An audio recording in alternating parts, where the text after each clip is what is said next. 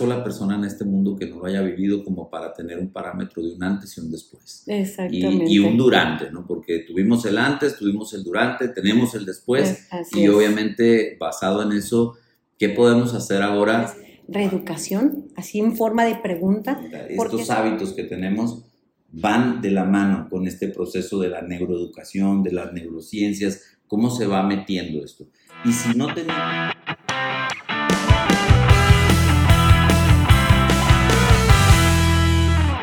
Bienvenidos a un episodio más del podcast de Colegio La Real. Mi nombre es Samantha Laureano y me siento muy, muy halagada con la visita que tenemos el día de hoy.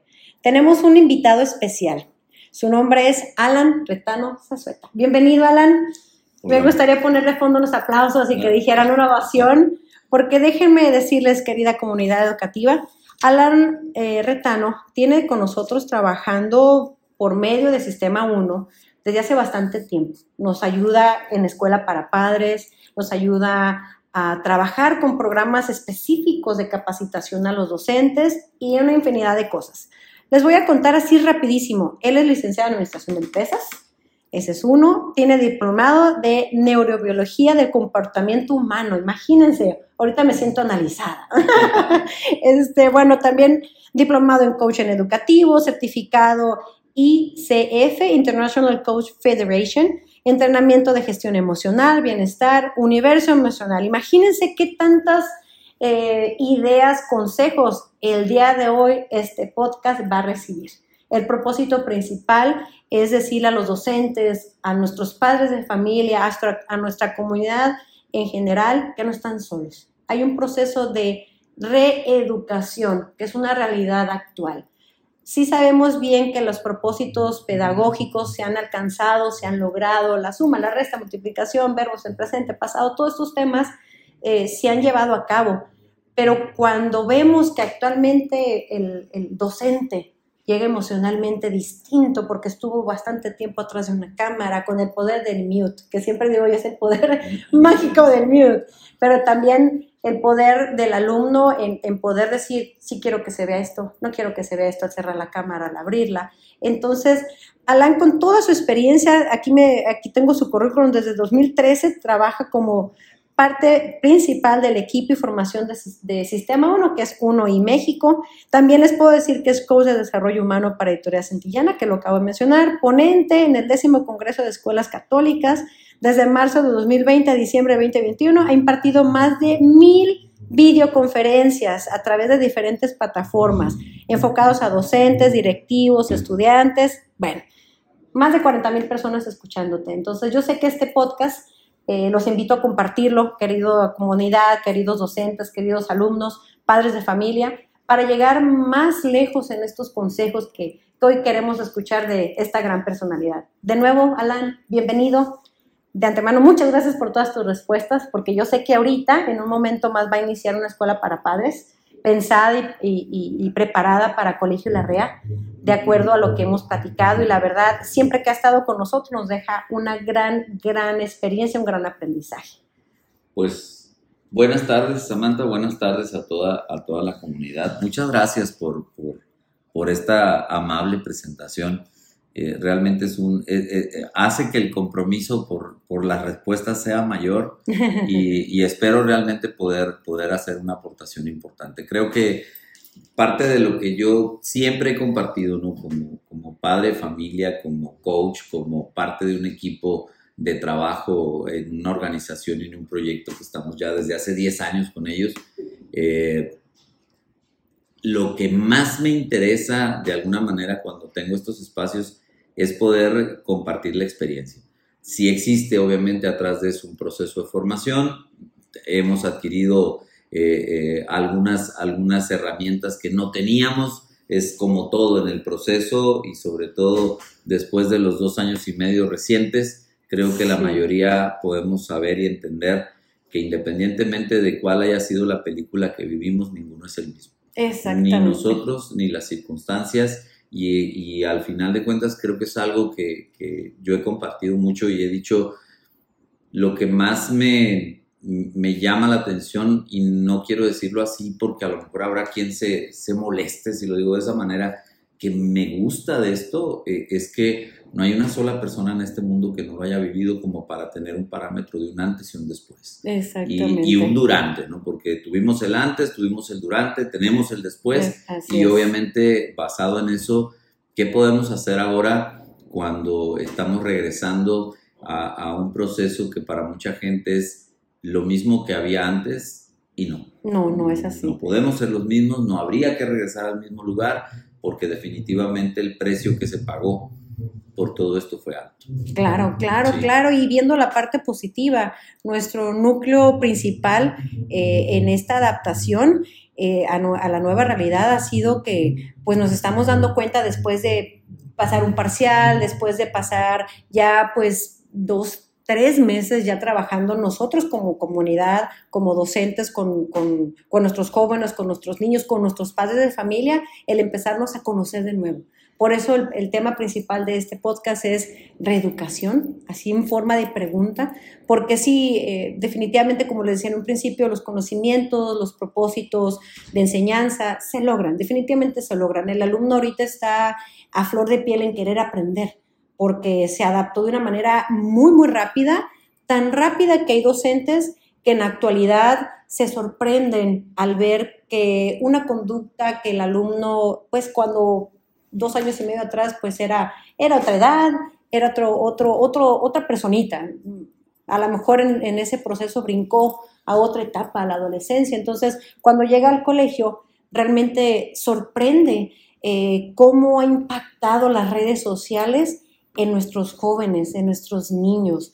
Hay niños eh, que, que, al ver un influencer creen que esa es la conducta adecuada. Hay influencers que sí tienen un propósito realmente que sí ayuda mucho, pero hay otros que no. Entonces, sí vemos que los Instagram eh, publican ciertas cosas que uno se queda pensando, un niño de primaria, de primero de primaria tiene un Instagram y uno dice, bueno, qué delicado que que no cuide qué va a publicar, etcétera, etcétera. Entonces, cuando está el docente en el salón, esa parte donde me, gustaría, uno de los, de, los principales consejos es para los docentes en general, no solamente el Colegio La Real, en general.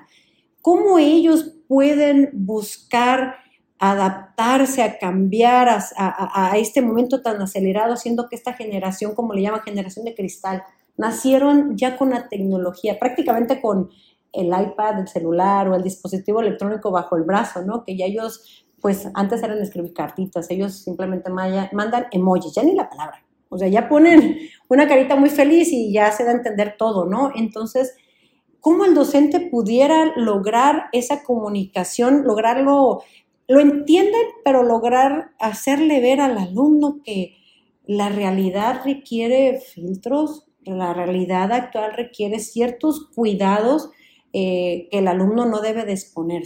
Entonces, ¿qué consejo nos pudieras dar para los docentes que actualmente están viviendo esta reeducación actualmente?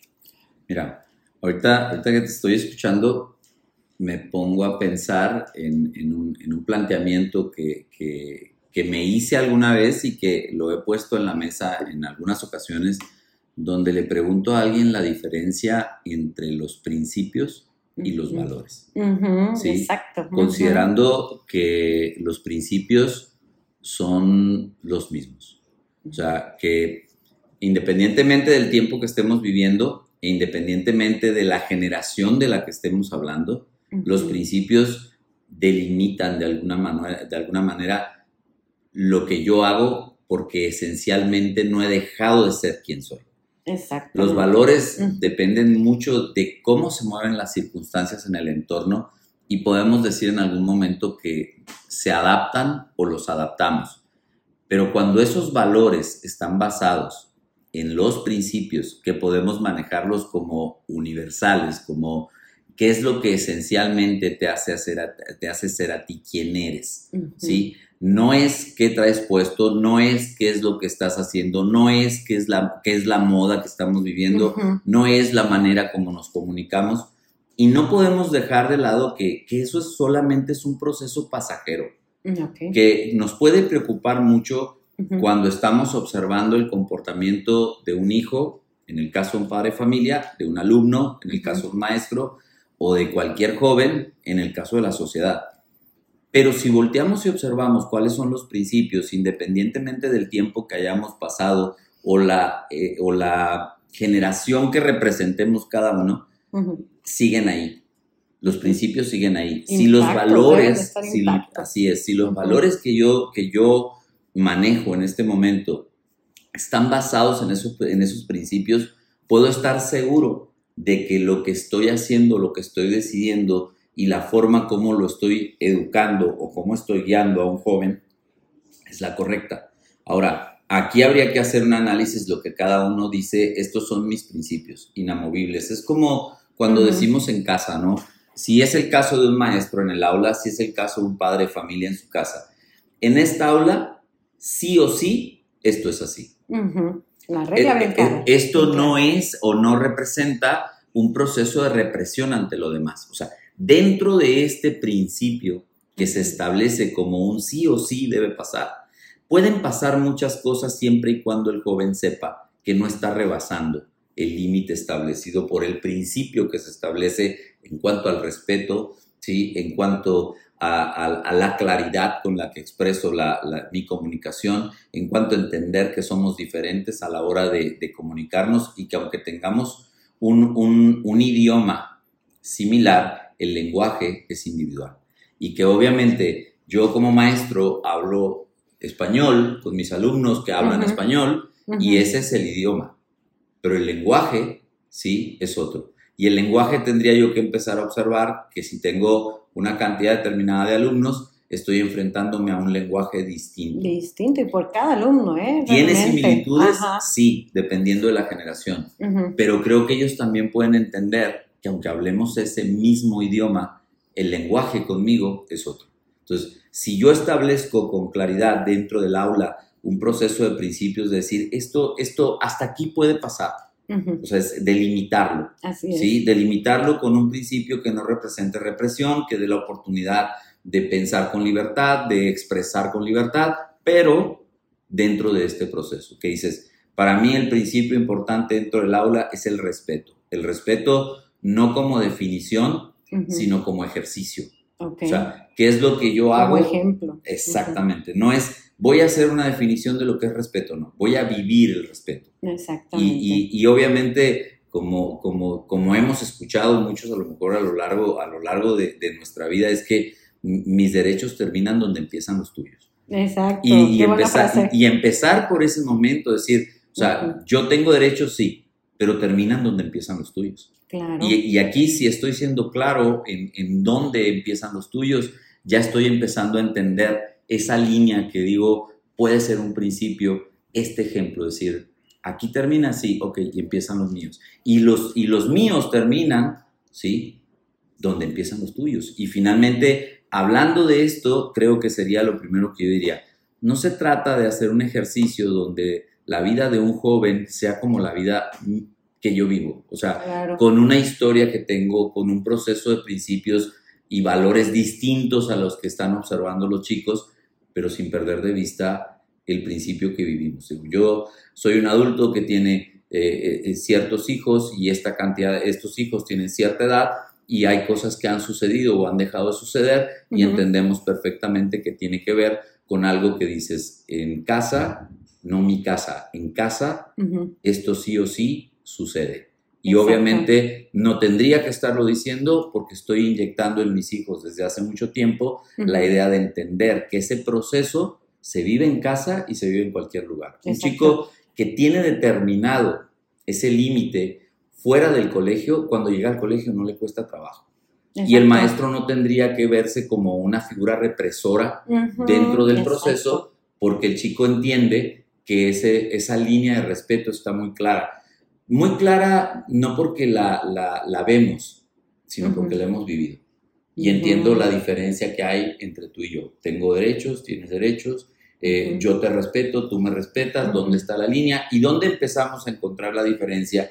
Que ahí es donde podríamos tener un proceso de crecimiento, porque lógicamente la manera como uno puede acercar las diferencias es encontrando las coincidencias. y esa coincidencia tiene que estar también en la línea de respeto que tú sientes por mí, que yo siento por ti, y ahí empieza la diferencia. Podemos aclararla, sí, podemos crecer, sí, en ese punto.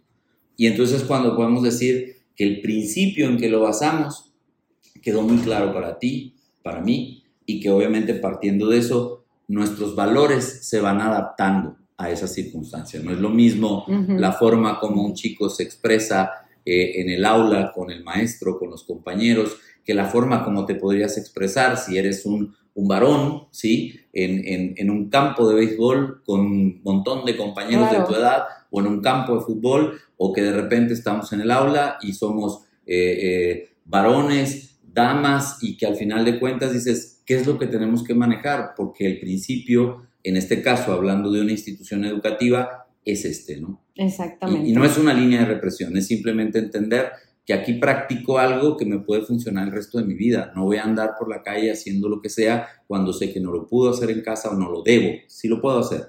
No lo debo hacer en casa, no lo debo hacer en el colegio y puedo estar en cualquier otro lugar entendiendo que no estoy siendo reprimido.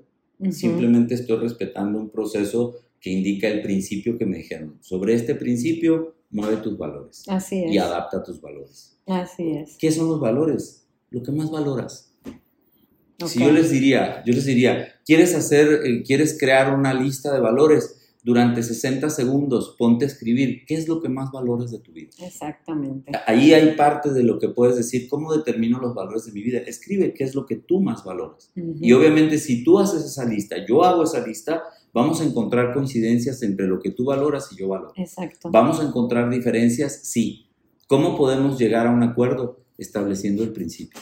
Perfecto. Sobre qué trabajar. Fíjate, qué buen consejo acabas de, mencionar, el encontrar las coincidencias con los alumnos, las, las diferencias, porque finalmente pues sí son eh, generaciones totalmente distintas. El alumno durante todo este periodo de los dos años y medio atrás, o casi los tres años, ha sido bombardeado por mucha información, por mucha información que muy probablemente mucha de ella no fue seleccionada a lo mejor para cierto, cierta edad o cierto joven, pero pues el joven al darle siguiente, pues ve esa información y entonces empieza a generar pues ciertas opiniones o ciertos, ciertas, eh, que bien dices, es la libertad de expresión, pero me encanta esa parte del respeto, eh, marcar bien esa línea, buscar con los alumnos estas coincidencias, estas diferencias. Bueno, a él le gusta ese influencer, pero está consciente que a lo mejor ese influencer no te va a dejar una experiencia buena para la vida o a una enseñanza que te pueda dejar algo que cuando seas padre de familia, cuando crezcas, simplemente que te haga tomar una correcta decisión. El, hacerle ver al alumno que, bueno, está en la decisión de él, pero también eh, en la tutoría comentar al padre de familia lo que uno observa para volver a esa parte de la triangulación que dices tan importante. La educación se empieza en casa definitivamente. Y obviamente nosotros aquí en el colegio trabajamos hombro con hombro con los padres de familia, en, nuestro caso toda la comunidad, con los docentes apoyándonos, ¿no? Con todo esto. Pero sí noto también eh, por la parte ahora de, para los padres, los consejos, eh, algunos padres hemos estado tan enfocados a sacar adelante la economía de nuestra familia, el buscar a lo mejor dos trabajos porque hubo una situación distinta, eh, que la niñera virtual se queda caro. ¿Cuál es la niñera virtual? Pues ya saben, el celular, el iPad, eh, estas plataformas que a lo mejor se comunican en línea y en esa plataforma pues hacen y deshacen porque están en un skin que ellos piensan, porque así le llaman estas vestimentas o ese avatar, ¿no? Que entre diferentes plataformas entre Roblox y bueno, muchas cosas así, les da la seguridad al alumno de decir, hacer, opinar y cuando ya viene a la realidad, a la, a, la, presencialidad, a lo que realmente es trabajar con esas emociones, pues ya no puedo hacer lo que hacía allá, ya no puedo decir lo que yo hacía en ese videojuego. Entonces, ahí esa parte de los padres de familia quizás fue tanto el bombardeo que nos rebasó como papás de saber qué está viendo, qué está haciendo. Entonces, ahí viene también a, rebotarnos tanto los papás como los docentes, ¿no? ¿Qué, está viviendo mi hijo? Entonces, ¿qué consejo ahora para los padres les puedes dar para esa parte que está viviendo su, su niño, su adolescente, su joven actualmente? Mira, creo que, creo que, digo, ahorita que mencionas toda esta información, caray, este, mis hijos ya no son adolescentes, pero, pero pasaron por ahí. en circunstancias distintas, sin una pandemia, y obviamente hoy que, que lo vivimos y que muchos de los, de los chicos se aventaron prácticamente toda la secundaria en una circunstancia como esa, con un tipo de comunicación tan abierta, sin filtros en lo que estaba llegando a ellos. Exactamente. Yo, yo, creo, yo creo en algo, estoy completamente convencido. Y, y, se lo digo a los, a los padres de familia y se lo digo también a los docentes. Mira, si tú volteas y ves a tus hijos y tienes un poco de conocimiento de quién es tu hijo y a lo mejor has tenido la atención que has podido dar a tus hijos, porque no todo el tiempo es la que uno quisiera o la que alguien dice que debería ser, es la que puedo dar. Yo la parte esta del tiempo de calidad con los hijos, no sé cuál es, no sé cuánto es, pero si yo tengo un minuto, doy un minuto, y si tengo una hora, doy una hora, y doy esa hora o ese minuto de calidad. Yo creo que la mayoría de nosotros, y eso lo, lo digo como, como como algo de lo esencial, los seres humanos fuimos creados para cosas positivas. Así en esencia es. y por naturaleza somos buenos. Así o sea, es. yo les digo, papás, si ustedes voltean y ven a su hijo cuando recién nace y te entregan a un pequeño de 50 centímetros, 3 kilos, 4 kilos, no sé cuánto, uh -huh. y tú lo tienes en tus brazos y te le quedas viendo, no, yo te pregunto, es, wow. ¿qué tiene de malo? No, pues no. Y, y, y todo padre cuando se lo preguntó, dice, nada, nada, seguro, seguro que no tiene nada, seguro, ok. 14 años después, es el mismo chico. Exacto. Solo que ya tiene un metro y medio más del que tenía cuando, cuando, cuando, Cuando nació. ¿sí? Y pesa, no sé, 30 o 40 kilos más de lo que pesó. Así es. Esencialmente es el mismo chico. Como padre de familia, ¿qué has hecho durante 14 años para asegurarte que tu hijo entiende la diferencia entre lo correcto y lo incorrecto? Ay, qué buena pregunta, ¿eh? O sea, todos. Yo estoy convencido que si yo le digo a mis hijos, porque lo hice cuando tenían esa edad, porque eran circunstancias distintas, pero la etapa es la misma, igual que cuando yo fui adolescente. Eran circunstancias distintas que las que vivió un chico, pero la etapa tiene el mismo proceso de desarrollo, tiene la misma inmadurez o proceso de madurez, ¿sí? Estamos observando de repente a un, a un chico adolescente que queremos que responda como si fuera un adulto maduro. ¿sí? Con capacidad de decidir, cuando al final las neurociencias nos dicen hoy que no es así. Así O sea, es. y está probado. No es que no puedan nuestros hijos aprender, pero sí te puedo asegurar una cosa. Si cada uno de ustedes le da a sus hijos la oportunidad de decidir entre lo correcto y lo incorrecto, no necesitas estar atrás de tu hijo para que tu hijo decida lo correcto o lo incorrecto. Él lo sabe. Tal vez no entiende cómo, tal vez le falta información para definir la diferencia, pero él sabe muy bien porque has hecho algo con él durante 14 años, durante 10 años, durante 18 años, que el chico identifica cuándo está haciendo algo correcto o incorrecto.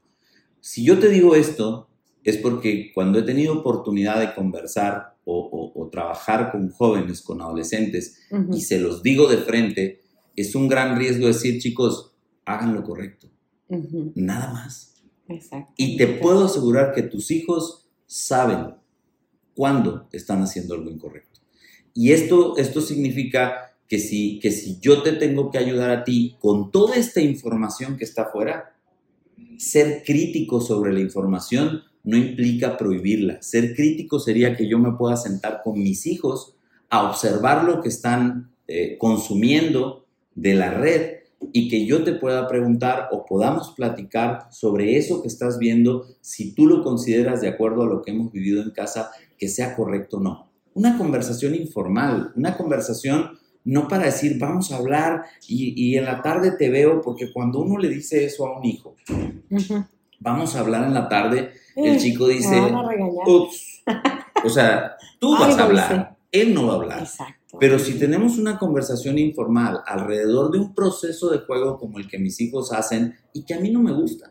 O sea, yo veo a mis hijos jugar Xbox desde hace ya algún tiempo y me he sentado a platicar con ellos cuando juegan Xbox, pero no juego Xbox. Y me han invitado, no me interesa, Ujú. pero puedo tomar ese momento y escuchar la conversación que tienen porque están jugando en línea y preguntar un poco sobre esa conversación en una conversación informal. Ujú. Creo que es muy importante que los papás entendamos que para poder ayudarles a crear esos filtros, ¿sí? Y poder identificar cuánto de todo eso que nos llovió. Exacto. Y nos llovió sobre mojado. Así ¿sí? Este, pueden nuestros hijos empezar a voltear a ver, ahorita que estamos regresando a esta parte donde ya podemos socializar, donde ya el proceso de aprendizaje es presencial, cosa que además era necesaria. Necesaria totalmente. Era necesaria, por naturaleza la necesitábamos. Sí, sí, sí. Cuando estamos regresando y empezamos a cometer esta serie de errores, si yo soy adolescente y vengo y cometo el error porque es la información que traigo, porque no la filtré,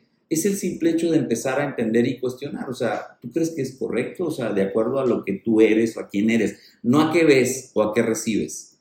Y yo les puedo asegurar, señores, que aunque los hijos tengan una defensa con respecto a quién lo hace, quién lo hace más, a quién le dan likes, y qué se supone que, lo hagas porque te den un like, qué se supone que lo hagas porque lo están haciendo millones de personas en el mundo.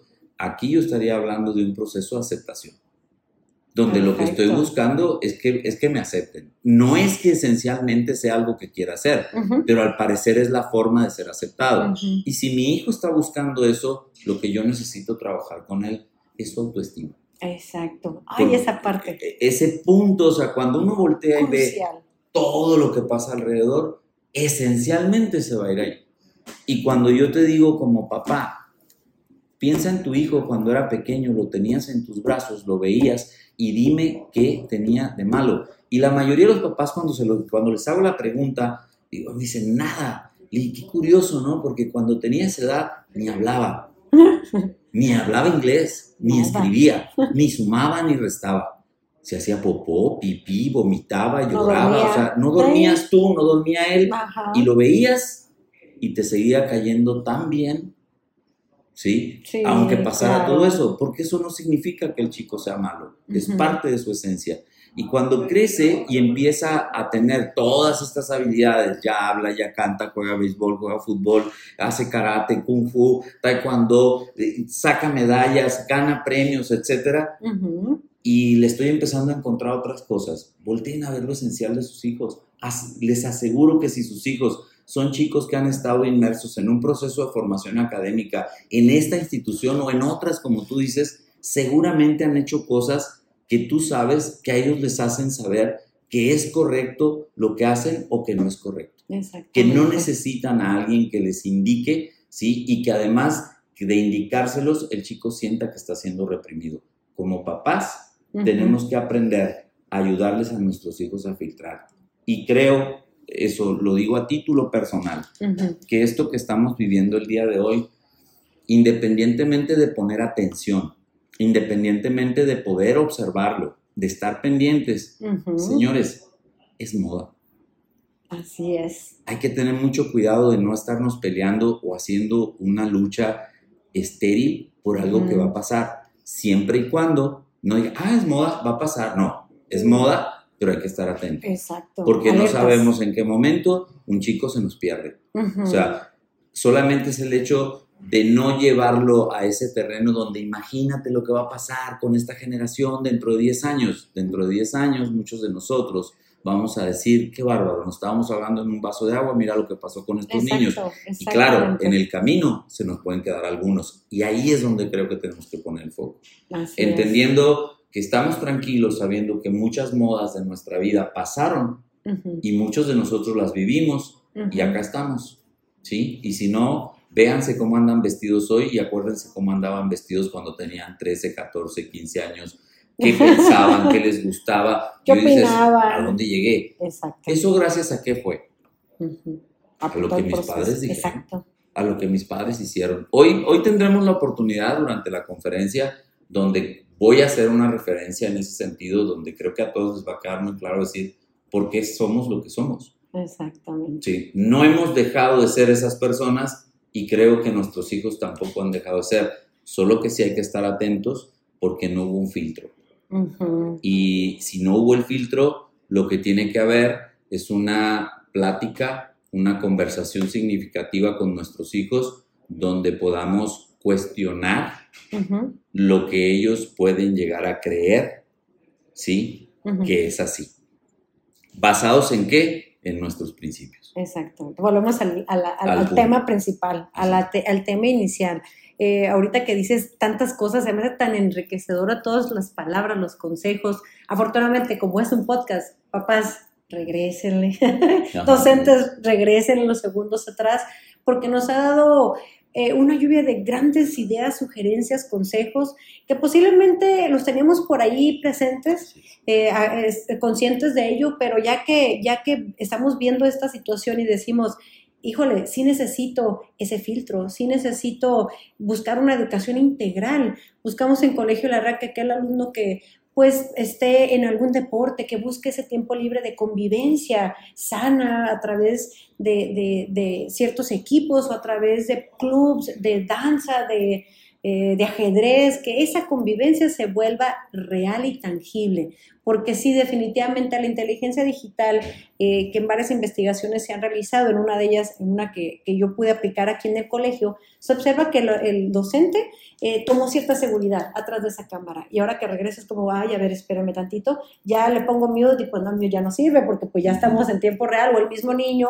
pues ya no puede cerrar la cámara e irse a, a lonchear. Ya, ya tenemos que retomar esos hábitos y, y retomo esa parte, el esencial de nuestro podcast, reeducación.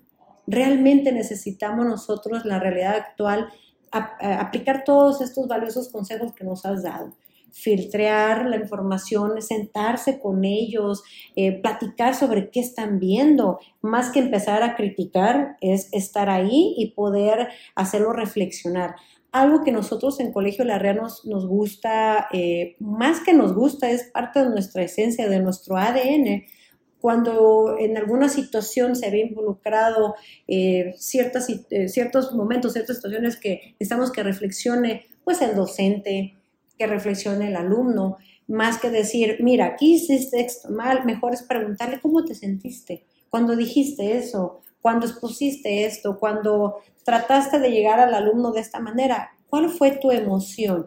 Y empieza el, alumno o el docente a, poder eh, analizar, a reflexionar, a tratar de comprenderse, porque así eh, en algunas respuestas nuestros, nuestros niños, o bueno, en general el niño dice, pues es que se me salió, es, la clásica palabra, o, simplemente eh, fue sin querer. Entonces ya ahí nosotros estamos generando ese filtro de, ok, hay que tener esos filtros, esa comunicación, el, el, cuidado. Y, y, vuelvo a mencionar el término, la inteligencia digital va de la mano de toda la inteligencia emocional.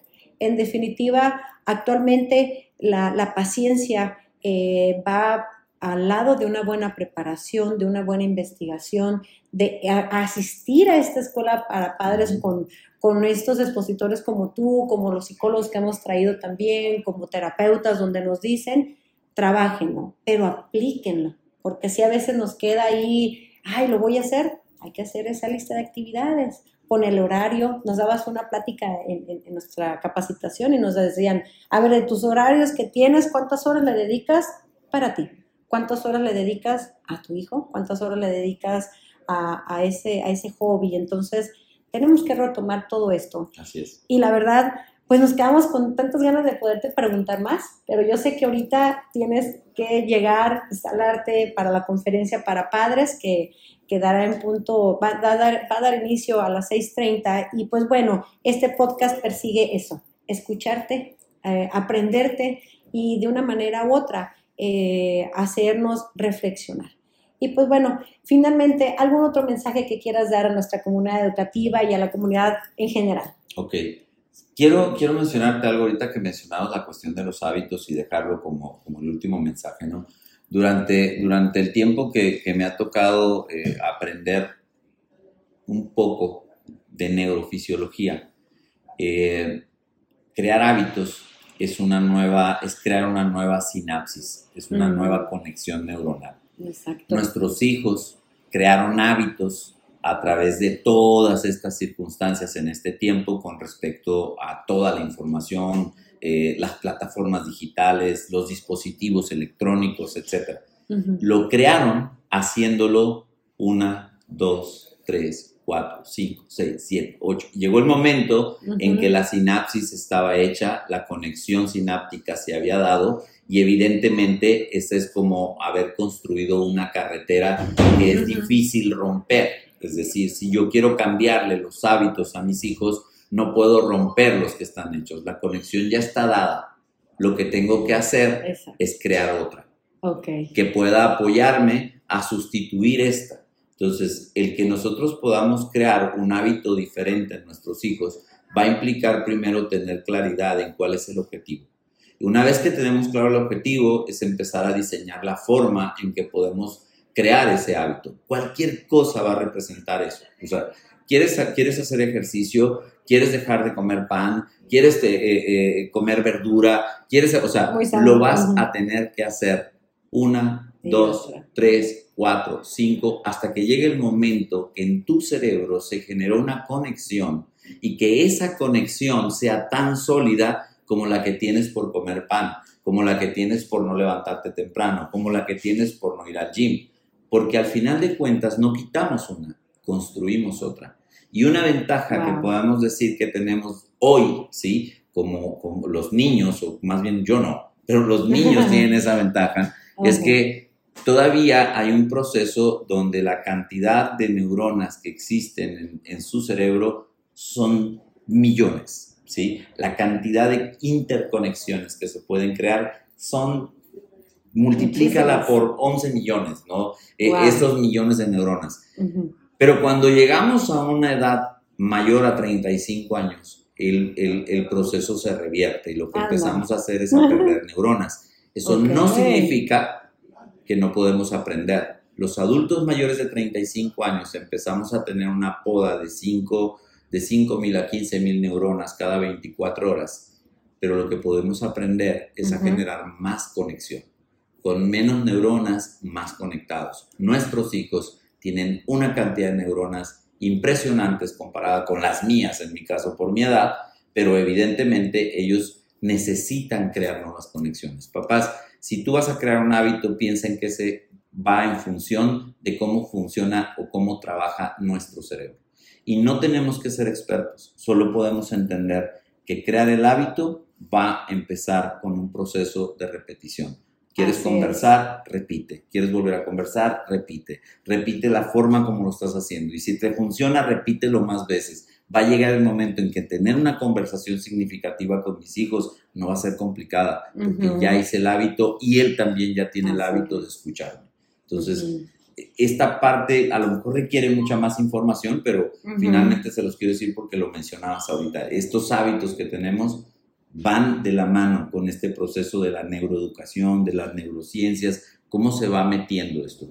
Y si no tenemos un momento de paz y si nos cuesta trabajo encontrar esos momentos para conectarnos y conectarnos con nosotros y poder conectar con los demás y hacer este, esta reeducación de la que estás hablando, aprendamos a respirar y aprendamos a poner atención en nuestra respiración. Hagamos meditación.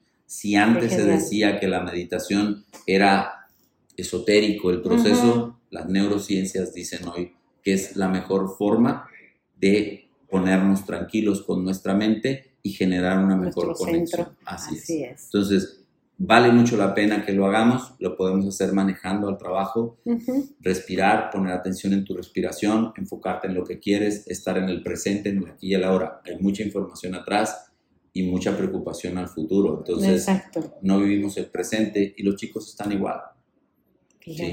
Muchísimas, muchísimas gracias. No, a ti, a ti, Alan. Muchísimas gracias por todos tus consejos. Yo estoy maravillada, la verdad, de, toda esta lluvia de ideas, de los grandes, las grandes consejos, las grandes opiniones y realmente lo dices por experiencia, que es lo que más me, encanta. Y aquí en el colegio también buscamos transmitirles a los padres de familia con estos, con estos programas de eh, de capacitación para los docentes, con estos programas de escuela para padres, para estas tutorías. Entonces estamos de la mano, estamos en este triángulo, estamos juntos. Paciencia. Me encanta esa palabra, tranquilidad, eh, meditar, todas esas palabras realmente tenemos que llevarlas a la práctica, día a día, una y otra vez. Te agradezco muchísimo. Gracias por tu tiempo, Alan. Gracias, querida audiencia. Gracias, comunidad educativa. Nos vemos pronto en el siguiente episodio. Gracias.